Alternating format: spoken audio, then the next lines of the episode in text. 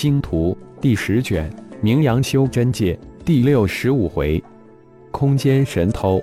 作者：凌月。演播：山灵子。浩然的三股神念分别监控着三位刚刚获悉接头的天字号杀手，使元星茫茫的大海之上那从虚空而至的漫天的星光，早就通过穷奇的灵魂通道获知。最后那一幕就是浩然一手导演的。可惜的是，浩然只破获一个天字号的消息点，因此只能得到三个天字号杀手的信息。不过，这三个杀手却是序号为二四六的杀手，他们手中都有一枚黄泉幽冥戳。神念一遍又一遍地扫描着这三位体内丹田之中有着黄泉幽冥戳的天字号杀手，凭借着自己对这黄泉幽冥戳的掌控以及古堡之间的感应，浩然终于发现了体内有黄泉幽冥戳杀手不同于其他人的特殊波动。浩然一条接一条街的闲逛着，感应着黄泉幽冥戳的特殊波动。终于，功夫不负有心人，在这一天黑暗来临之前，被他感应到另二个有黄泉幽冥戳杀手的位置。至此，已经有五个杀手被其神念锁定。黑夜注定是杀戮的世界，一些不能大光天化日之下干的事情，都毫无意外发生在黑暗之中。报道城主，又有一枚玉简送到。城主德佑这是第二次收到玉简，而且这些玉简都是普通人送到城主府守卫手中。德佑城主接过玉简，灵石一探，然后一个命令从他嘴里发出，又一队城卫奔向原始城某一个指点的客栈。消息是真是假？等一下就会有结果。城主喃喃自语道。这人是谁？是不是九幽盟杀手乱人耳目的手段呢？禀城主，第三十二小队奉命前往，但迟了一步。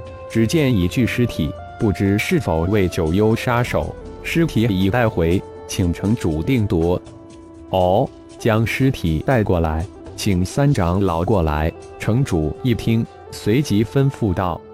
不一会，三长老就快步而至。一言不发，围着尸体团团转了几圈，非常仔细地查看了一番。城主在一旁简明地解释了事情的始末：此人修为已达炼虚期顶峰，被人偷袭，一击必杀，体内法宝被人强行射出。这被强行射了的法宝，可能是古堡九幽锥。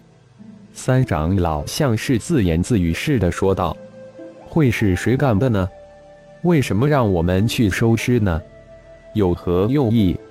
一边的三十二队小队长真有些摸不着头脑，拍着脑袋问了一句：“不论对方是谁，如果这尸体真的是九幽杀手，那么敌人的敌人就是朋友。虽然让我们背黑锅，但是这黑锅我们还真的很乐意去背。当然，前提是这家伙生前真是九幽杀手。”城主踱着小步，眉头紧锁。一口袋里竟然有一枚玉简。三长老突然出言道，顺手射了出来。这完全不符合常理。一个炼虚顶峰的高手，怎么会将玉简放在口袋之中呢？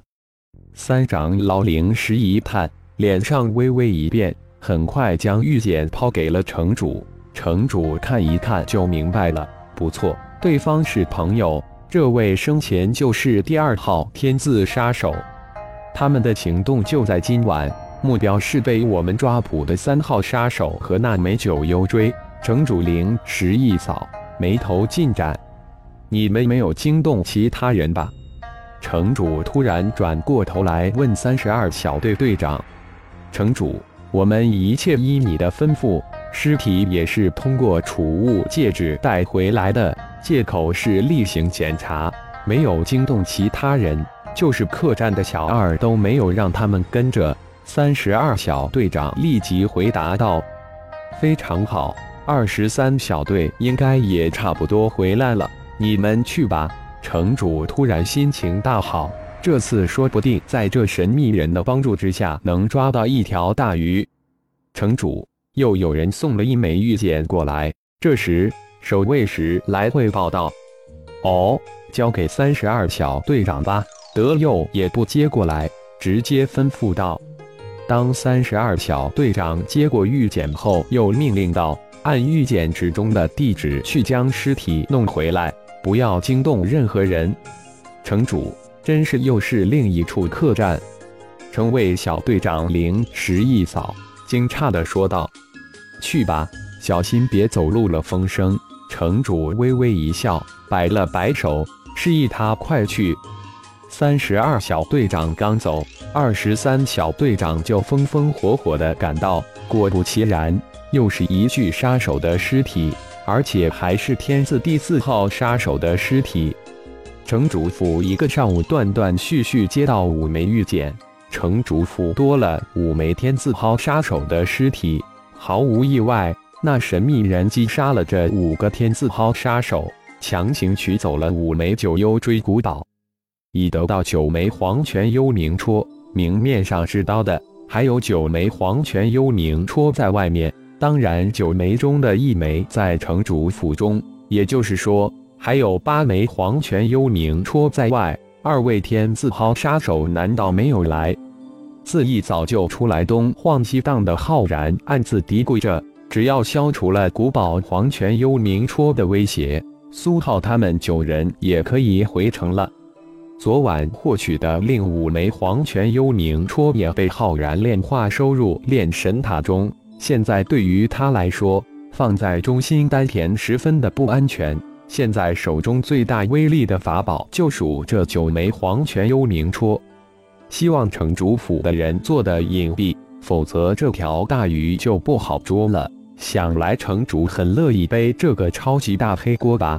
浩然嘿嘿一笑，这可是功绩呀，而且还是超级大大的功绩。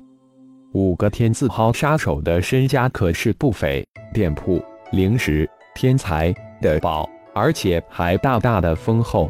不过已经变成了星光盟的公有产业了，难怪人人都喜欢黑吃黑，回报如此丰硕。如果自己没有一个星光盟要照看，就凭自己这个黑暗中的超级杀手，这生意不是滚滚而来吗？闷声发大财的行当呀！浩然一边晃，一边通过神念扫描，一边还乐呵呵的想着。啊！一声低沉的惊呼打断了正在臆想中的浩然，竟然将一个小家伙撞倒了。一。浩然外展的神念一收，扫过脑袋齐大倒的的小男孩，随即惊呼了一声，脸色变得无比的古怪起来，竟然撞到一个宝了。随着浩然的一声惊呼，那原本倒的的小男孩突然窜了起来，脸色大变，飞也似的窜入人群，一脸笑意的目送小男孩消失在视线之中。浩然的内心突然间震荡起来。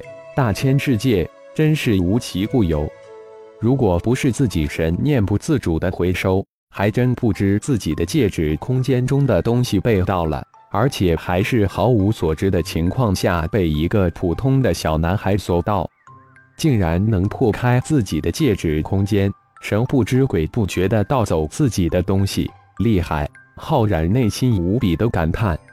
神念锁定那个在人群中消失的小男孩，浩然突然失去了继续找天字号杀手的兴趣。感谢朋友们的收听，更多精彩有声小说尽在喜马拉雅。欲知后事如何，请听下回分解。